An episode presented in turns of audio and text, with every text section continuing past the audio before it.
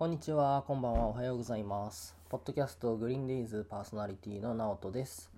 この番組は日常にあふれるありとあらゆるニュースからリスナーの皆様と共に会話を楽しむ聞き流すポッドキャストです。ということでね、えー、シャープ2です。はい。えー、まあ、前回は、えー反響がないのでいまいちです、えっと、僕個人としては、何ですか？もうちょっとね、もうちょっと面白くしたかったという思いなんですが、えー、まあ、ずんど屋のお話をね、させていただいたんですが、本日はまたね、ちょっとテーマを変えまして、2シーズン前に引退したロサンゼルス・レイカーズのレジェンド、コビ・ブライアントですね。彼について今日は少し話していきたいなというふうに思います。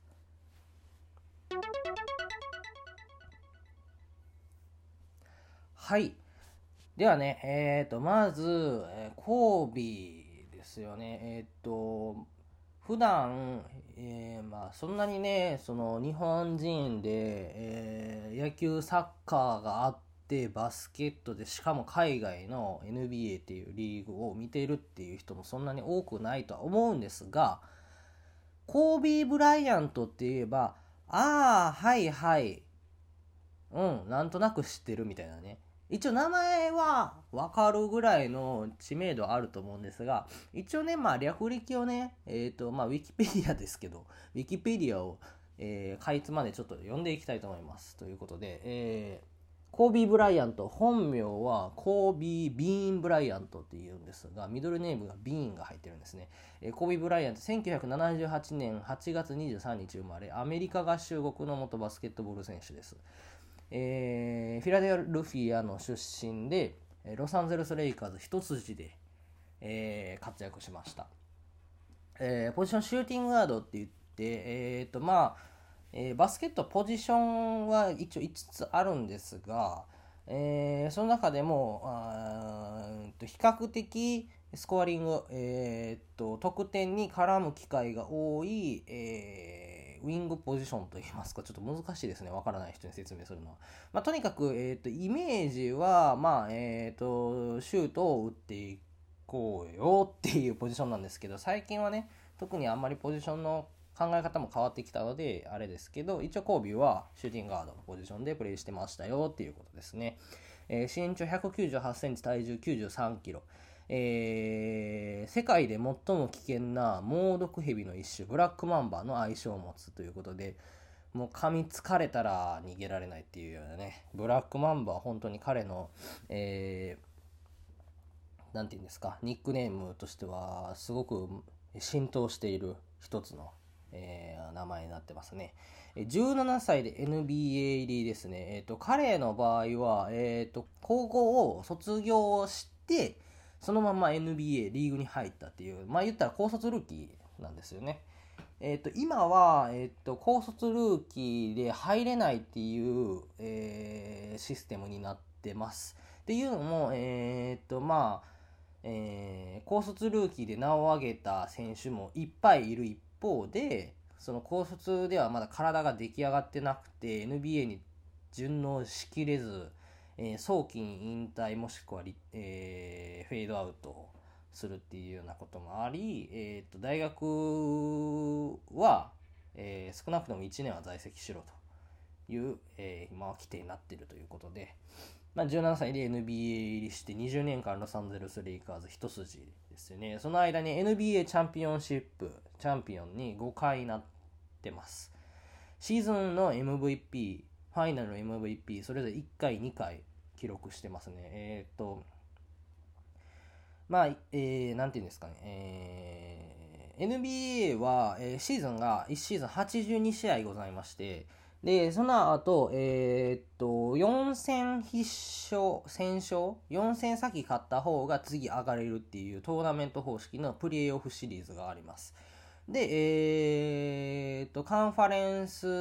クォーターファイナル、カンファレンスセミナーファイナル、カンファレンスファイナルと NBA ファイナルということで、えー、カンファレン、クォーター、セミ、ファイナル、ファイナルなんで4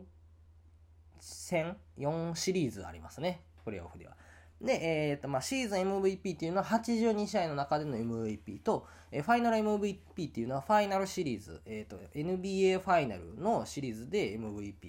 ていうのですね。それぞれ1回、2回取ってるということで、で、えー、オールスターゲームには18年連続出場っていうね、もう化け物ですよね。20年プレイして18年オールスターってお前どんなやねんっていうね感じですけどオールスターのオールスターゲームでもオールスター MVP に4回っていうことでね。でまた、えー、これはまた後で喋りますけど NBA 歴代2位の1試合81点のと記録を持ってたりとか、まあ、キャリアでね記録を、えー、多く持っている彼なんですがえー、背番号ねえー、背番号は、えーと、一応最初の10年間は8番でやってて、えー、後半の10年間24番。24番の方が日本では有名なのかなって思うんですけど、えー、結構何、えー、て言うんですかね8番の時と24番の時で、えーと、今ちょっとねその引退セレモニーがあってその引退セレモニーで、えーとまあ、レイカーズの殿堂入りになるわけなんですけど、レイカーズで殿堂入りする背番号をどうしようと8番にするのか24番にするのかっていう話になってたんですけど最終的にはま両方掲げようということで8と24も掲げられるというね。えーとまあ、それだけすごい選手だったということでコー8番の時も24番の時もコーツつけがたい選手、えー、プレイヤーだったということですよね。はいえー、でめこの話結構ね NBA ファンの間では有名なんですけど、えー、彼の父親は元 NBA 選手のジョー・ブライアンドっていう選手です。えーとかえーと、元 NBA 選手なんで、まあえー、コービーほどではないにしても、まあ、すごい、えー、バスケットプレーヤーだったんです。で、えー、母親はもう元、えー、母親は、えー、元 NBA 選手ジョン・コックスの妹であるパミラ・コックスということで、まあ言うたら、スポーツ一家に生まれたっていうことなんですよね。で、彼のこのファーストネーム、コービーですけど、えー、お父さんのジョー・ブライアントのお気に入りだったアメリカの鉄板焼きのレストランがありまして、そこの名前が、えー、神戸ステーキハウス向こうのイントネーションで言ったらどうなんですかね。まあ、ゆ、えー、っと、神戸ってあれですね、あの、兵庫県の神戸市の神戸に、えー、由来してるそのステーキハウス、えー、とレストランだったんですけどこれにき、え、これが気に入って、え、じゃあ彼の名前を神戸からもじって神戸にしようと。いうことで、えーまあ、それを知ったコービーは、えー、と実は日本に来日もしてるんですよね。1988年、ごめんなさい、1998年に来日してるということで、えー、まあ、そんな感じのコービー・ブライアントです。が、えー、ね、まあ、えー、日本では、まあ、言うたら、何ですか、えっ、ー、と、ジョーダン、コービー、わかるけど、あとは知らんみたいなね、流れなんですけど、どんだけね、コービーがすごかったかっていうのを比べる上で、やっぱりね、同年代、同世代の、えー、スタープレイヤ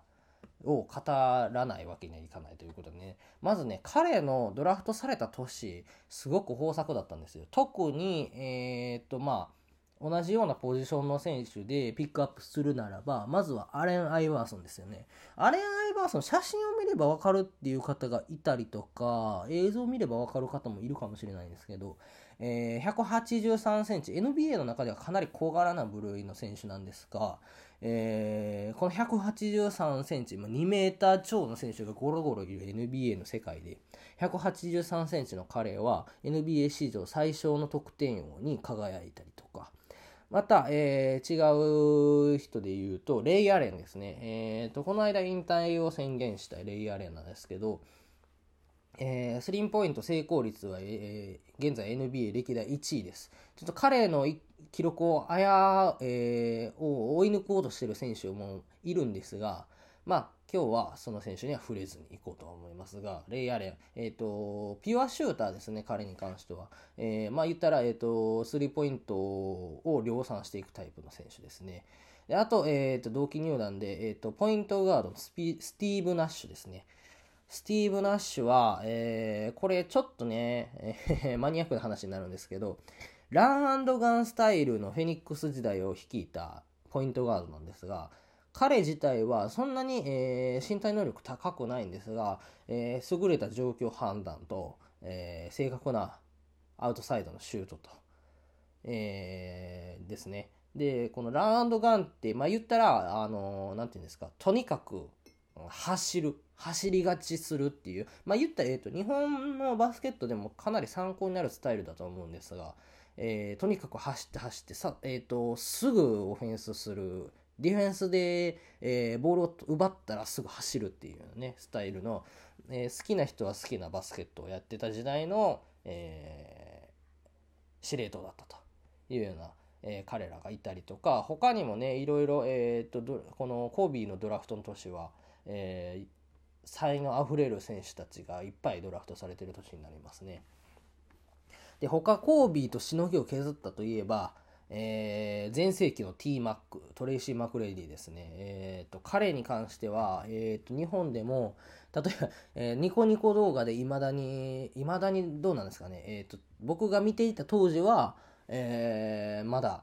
かなり上位ランキングに載ってたんですが、T マック、トレイシー・マグレディの愛称ですけど、T マックが、えー、35秒、残り35秒で、人で13点上げて逆転する試合があるんですけど、これがすごく有名ですよね。ま有名すぎるほど有名な、えー、スコアラーですね。あとは、え、ー、と、現役の選手で、えっ、ー、と、コービーとバチバチやり合ってたのは、え、ー、と、レブロン・ジェームスですね。えキング・ジェームスと呼ばれるほど、えっ、と、NBA の、え現在、え最高峰の選手だと言われてます。レブロン・ジェームスも、えー、コービーと、えー、コービーが全盛期の時は、えーと、レブロンがちょうど、えー、若手の時ですよね。で、彼が、えーと、コービーから NBA の顔を引き継いで今やってるというような感じと、あとですね、えー、ラッセル・ウェストブルック。彼は、えー、昨シーズン、シーズン MVP とシーズン平均トリプルダブルを達成した選手になるんですが、彼は素晴らしいですね。現代の NBA 選手って割と、えー、チームメイトと、まあ、仲良く、まあ、えー、ウエストブルックもやってるんですけど、えー、っと、なんて言うんですかね、その、うんと、まあ、ずけずけ言わないというか、今の選手は。えー、っと、一応、まあ、みんなで、えー、勝とうぜ、みたいな流れがある中、ラッセル・ウエストブルックは競争心むき出し、味方にもヤジを飛ばすと。いうような感じで、ただ素晴らしいエネルギーを持ってて、素晴らしく勝利にこだわるっていう姿が、えー、前世紀コービー、前世紀じゃなくてもコービーはずっとそうなんですけど、コービー、いわゆるマンバメンタリティというものがありまして、コービーが、えー、その勝利に貪欲すぎる、えー、がゆえに、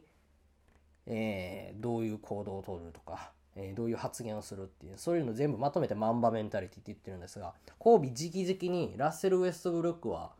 えー、俺のマンバメンタリティを受け継いだ男だって言ってるぐらいなんで、で彼がね、えー、昨シーズンも破竹の勢いで、えー、得点を量産し、え、トリプルダブルっていうのは、え、3項目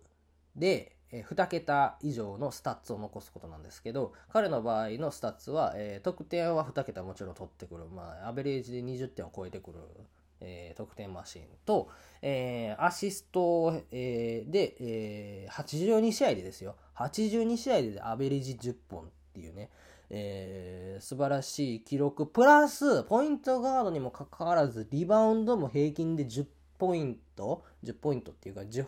本取ってくる、えー、強靭な肉体を持ってるっていうことで、シーズン平均トリプルダブルですね、を達成した、えー、選手ということで、えーと、彼も、えー、挙げていますが、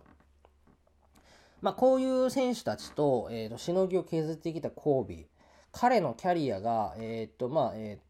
ー、なんていうんですか、引退セレモニーを機に、えっ、ー、と、一回、まあ、あの、YouTube とかでも、えっ、ー、と、彼のキャリアを振り返るみたいなね、動画があるので、2本紹介します。えー、まずは、えっ、と、かなり長い15分以上の、え試合、え試合じゃない、え映像なんですけど、彼がルーキーの時から引退試合までを含めた、えー、YouTube 動画と、あとは、えっ、と、トッププレイリストですね。彼のトップ、厳選されたトッププレイ、トップ10プレイをまとめた動画があるので、えっ、と、これね、えっ、と、メモ欄に貼ってるので、ぜひぜひ見ていただきたい、本当に。えっ、と、コービーの凄さが、ね、もう、にじみ出てますし、詰まってますし、で、特にこのルーキーイヤーから引退試合までの長い、えー、動画は、なんて言うんですかね、えっと、僕個人的にはやっぱりそのずっとこの動画を順番に見ていって、最後やっぱり引退試合、交尾の引退試合やっぱ感動したんですけど、やっぱこの動画をまた見て、ちょっとうるっとしてしまう自分もいてるんで、えー、っとね、一回本当に見て、えっと、感想をね、聞かせてもらいたんですよね。普段バスケット、しかも NBA を見ない人が見るとどう感じるのかっていうのがすごく気になるんで、ぜひぜひね、感想もお待ちしてます。そして、えー、コービーを語る上ではジョーダンは外せないんですけど、ジョーダンなんていうんですかね、ジョーダンを見習ってやっただけじゃないんですよね、コービーは。もう性格とか考え方とかがすごく、えー、もともと似てる上に、えー、そのジョーダンのプレーを見て育ったコービーは、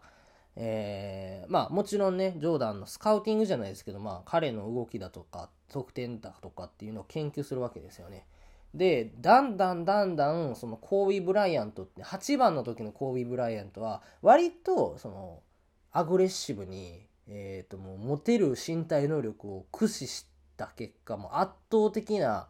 機動力と圧倒的なスキルで、えー、相手をあ、えー、本当にね、え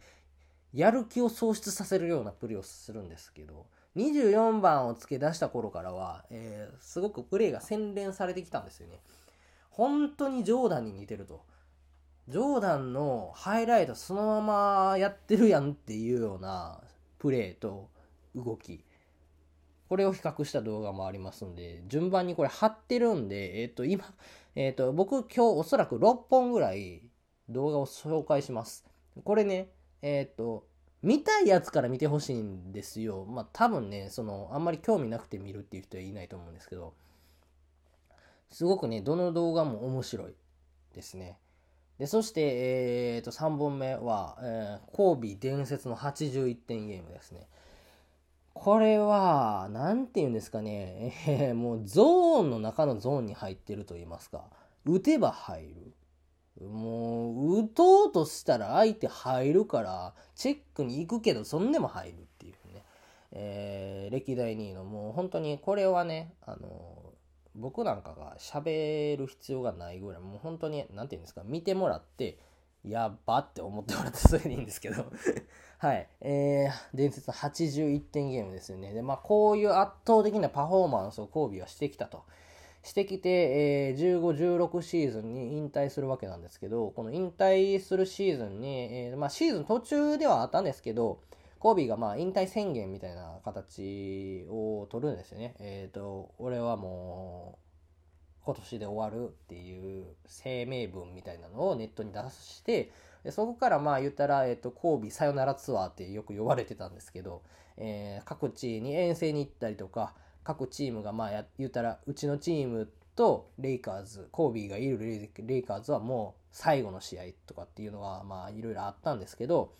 その中でもね、ひときわ光っていたのが、ボストンとのゲームなんですよね、やっぱり。えー、っと、レイカーズ、彼が所属していたレイカーズと、えー、ボストンセルティックスっていうチームがあって、そのチームっていうのは、まあ、コービーがいた時代、そしてコービーが来る前の時代も、えー、しのぎを削り合う名門チームでライバルチームなんですけど、えー、まあ言って、えーと、レイカーズとボストン・セルティックス、えーと、NBA チャンピオンをかけて戦ったこともありますということで、ボストンファンからすると、まあ、憎きコービーなんですよね。この憎きコービーに対して、えー、その、コービーが最後にボストンにやってきて試合をする、その前段階の時に、えー、ボストンファンがね、えー、コービーに当てて手紙をネットに掲載してるんですよ。で、まあ、えー、ちょっとね、あの、あんまり長いんで、ちょっとこれは実際に読んでもらいたいんですけど、えっ、と、まあ、軽くつまんで読みますと、えー、これファンが書いた手紙そのままを、えー、日本語訳したものなんですけど、えー、親愛なるコービー・ブライアント様、私はあなたが憎いほど嫌いです。っていうね、ところから始まってくるんですよね。そして、えー、これで、12月30日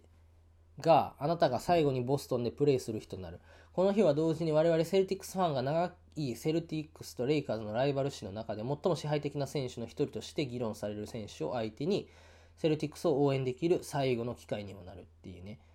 えー、あなたが、えー、来月、これ手紙を書いたのは11月なんで、まあ、えー、っと、そのラストゲームの時に、え、ガーデンに来た時、ガーデンっていうのは、え、っと、TD、TD ガーデンっていうやつを、えー、と略してるんですけど、このガーデンっていうのは、え、セルティックスの、え、本拠地ですね。まあ、えー、と、セルティックスのホームアリーナのことをガーデンって呼んでるんですけど、このガーデンに来た時は、えー、観客の皆があなたに地獄のような思いをさせるように願っている。我々はチャンピオンシップのかかった試合よりもはるかに力強くのじり倒し、ん？違うな。やじりた、ん？やじ、やじやな。やじり倒し。ブーイングをあなたに浴びせる、浴びさせることを期待している。すべてのフリースローを外すという緑色の血を流し、あなたの挫折をもう一度見るためなら何でもする1万7000人のたき火を上げるファンに囲まれることがどういう感覚か、あなたが一生忘れないようにしたいっていうね。えー、まあ言ったら宣戦布告のね、手紙をね、ボストンファンからコービーに送るわけですよ。これはもと、えー、これもちろんコービーを見てます、ネットに上がってますけど、まあ、話題になったんでね。で、いざ、ボストン、アットボストンのラストゲームですよね。ブーイング、えー、もちろんブーイングで始まるんですけど、ブーイングの中にはまあ、歓声も混ざってたんですよね。やっぱりコービーありがとうっていう気持ちもあって。普段のボストンは、レイカーズを迎えるときは、もっと、なんていうか、殺伐とした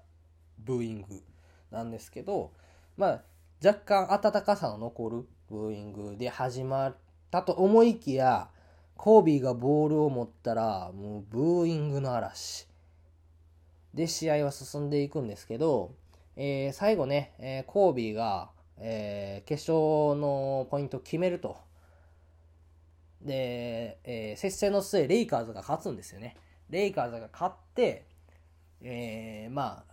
ラストゲーム、ボストンはやっぱりコービーに負けたってなって、その後ね、スタンディングオベーションで彼を称えると。素晴らしい、なんていうんですかね、その、スポーツマンシップに溢れた、えー、ファンですよね、ボストンは。これがすごく感極まるものを感じるので、この動画もあったけど、何が言いたいかっていうとね、これなんで喋ってるかって、もうとりあえず見てくれっていうね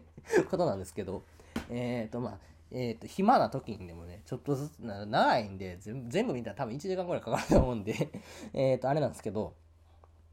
まあ、あのー、コービーがどんだけすごい選手なのかを感じることができると思いますので、そしてね、えー、いよいよ引退試合です。えー、っと、本当にね、もう、あのー、その引退する前のシーズンまで、えー、っと、コービーは怪我に苦しんで、もうダメか、もうダメかってずっと言われ続けてきた彼なんですが、引退試合はね、えっと、結果は、先に言うと60点取るんですよ。あの、もうええ年したおっさん、元スタープレイヤーっていうかもう、その時もスターですけど、えー、も、えー、オールスターをず NBA をずっと牽引してきたおっさんがおっさんがですよ。体ボロボロやのに点を取りまくるっていう最後の引退パフォーマンスはやはりコービーだなと。あれは本当に何て言うんですかね。えっ、とまあぶっちゃけラストゲームはえっ、とそのシーズンのえっ、とトピックスとしては、えー、今なお最強と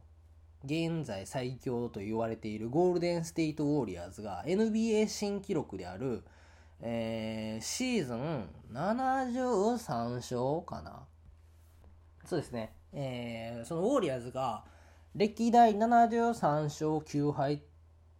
歴代最高ですよね。えー、と、えー、これが、えー、それまでは72勝10敗が歴代最高、ブルズですね。え、ー、と、ジョーダンがいた全盛期のブルズが72勝10敗だったのが、えー、82試合目、73勝9敗に到達した試合と一緒のタイミングでコービーの引退試合、えー、バーサスユタジャズがあったんですけど、もちろんね、えー、と、ファンは、まあ、ウォリアーズの試合を見つつ、コービーを見つつっていうような感じだったのが えー、開けてびっくり。今年のシーズン、今シーズンの最大のサプライズでしたよね。まあ、ウォーリアーズの73勝できると言われていたので、まあ、ほんまにできるのか、歴史の更新の瞬間なので、やはりファンとしてはそちらも見たいところが、コービーが、えー、もうやばいと。確かそのウォーリアーズの試合中に、えっと、一回なんか、大歓声が、ウォーリアーズの、と、えー、っと、そのと、だからメンフィス・グリズリーズとやってたんですけど、えー、ウォーリアーズ・グリズリーズの試合会場で、なんかすごく歓声が起こるんですよね。なんともないところで。全然プレイ関係ないんですよ。で、みんな携帯見て あれしてるんですよね。コービーがやりやがったっていうね。えー、そんな感じの、もう本当にもう、最後の最後でやらかしてくれたっていうね。60点も取って、最後終わるっていうね。コービーの引退試合そして、えー、マンバアウトっていうね、名言があって、えー、今に至るというようなことでね、えー、本当に、えー、素晴らしいキャリアを送ったんではないかということで、えー、何が、何をダラダラ喋ってんねんっていうと、とりあえず、あの、この感動というか、このワクワク感高揚感を誰かに味わってもらいたいので、とりあえず動画を見てくださいということで、はい。今日はこんなところでですね。はーい。ほんま何喋ってんの